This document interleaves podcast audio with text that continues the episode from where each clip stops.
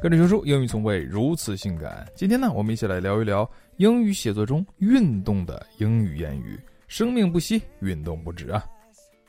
Reading is to the mind, while exercise to the body。读书健脑，运动强身。熊叔啊，想起了小时候学过的一句话：锻炼肌肉，防止挨揍；锻炼身体，保护自己。Wealth is nothing without health。年轻的时候拿健康换钱，老了拿钱换健康啊。Sports can help people subjected to physical and mental stress。体育可以帮助人们经受对体力和脑力的重压。Static is death. Eternal life is only sport to knock on the door. 静止便是死亡，只有运动才能敲开永生的大门。 所以你看看，如果你一天做八个小时以上的话，静止便是死亡哟。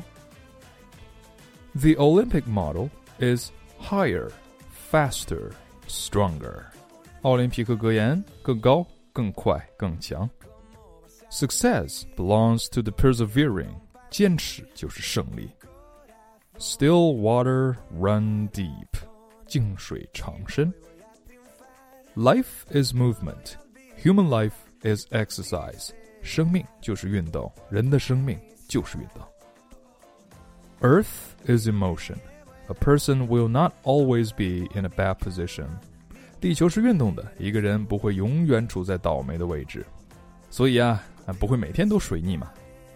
Health is a major factor in happiness. Exercise is an important guarantee of health. 健康是幸福的主要因素，而锻炼是健康的重要保证。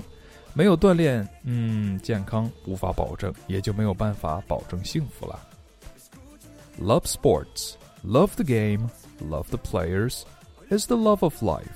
热爱运动、比赛、运动员，就是热爱人生。所以，节食减肥者该想想是不是要做些运动了。Let's get out there and do something to exercise. That's all for today and see you tomorrow.